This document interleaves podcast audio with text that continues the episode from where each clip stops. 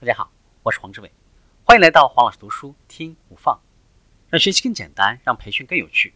我们继续分享实现共情的技巧。共情式倾听，共情式倾听总是以对方为中心，目的呢就是让他感觉到他这个人被理解了。做到共情式倾听，需要我们先停止以自我为中心来看这个世界，这样才能够全然的投入到另一个人的体验当中去。共情式倾听需要我们集中全部的注意力，不仅要关注说出来的话，还要关注手势动作、大体的姿势、身体的位置和面部的表情。在共情式倾听的时候。你要有意识的去放下你的倾向性，要学着如何与他人的情绪产生连接，但是又不会被他们带走，能够走进去再退出来。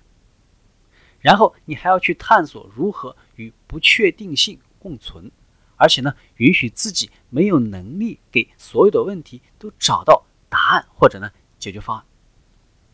评估他人是我们能够培养的最重要的一种技能。什么是评估呢？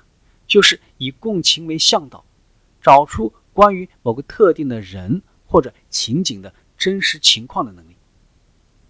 为了准确的判断他人的人品和动机，你一定要能够调整自己的视角，能够把对方的视角也包含进来。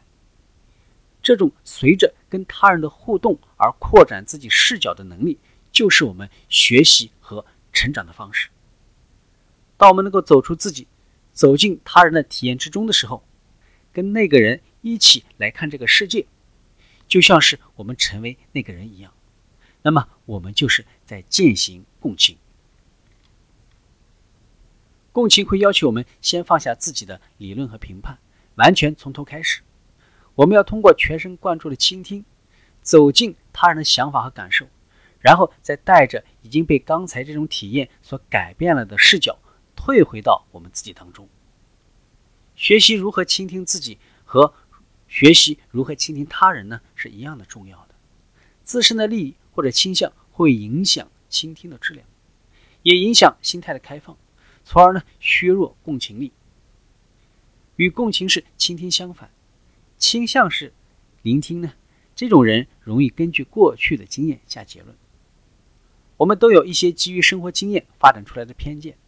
但是共情会敦促我们对这些偏见三思而后行。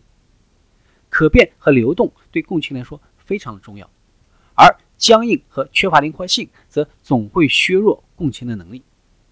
基于头衔、族裔、人种或者宗教而产生的偏见，总是会带来误解和敌意，让我们难以相互连接。我们对生活，尤其是人际关系的信念，受到一些。认知定式的显著影响，比如我们会坚信健康的婚姻和友谊要以无条件的爱为基础，或者强烈的身体吸引是性关系中的必要元素。然后这些定式的认知理念多半又跟我们自己的痛苦生活经历混合在了一起，生成了一套复杂的刻板信念和心理偏见，这些都会降低我们理解他人特有体验的能力。共情和同情的区别，共情是一种天生的能力，会激发我们做出有怜悯心和利他行为；而同情呢，是一种情绪，是共享他人的恐惧、悲痛、愤怒或者喜悦的一种被动体验。同情意味着跟别人一起感受痛苦或者体验情绪，而共情则是到他人的内心里去感受痛苦或者体验情绪。共情是倾听总是以对方为中心，它的目的是要让对方感觉到他这个人被理解了。这意味着要从普遍现象当中看到独特性，要从麻木变得敏锐。同情式倾听呢，会破坏关系。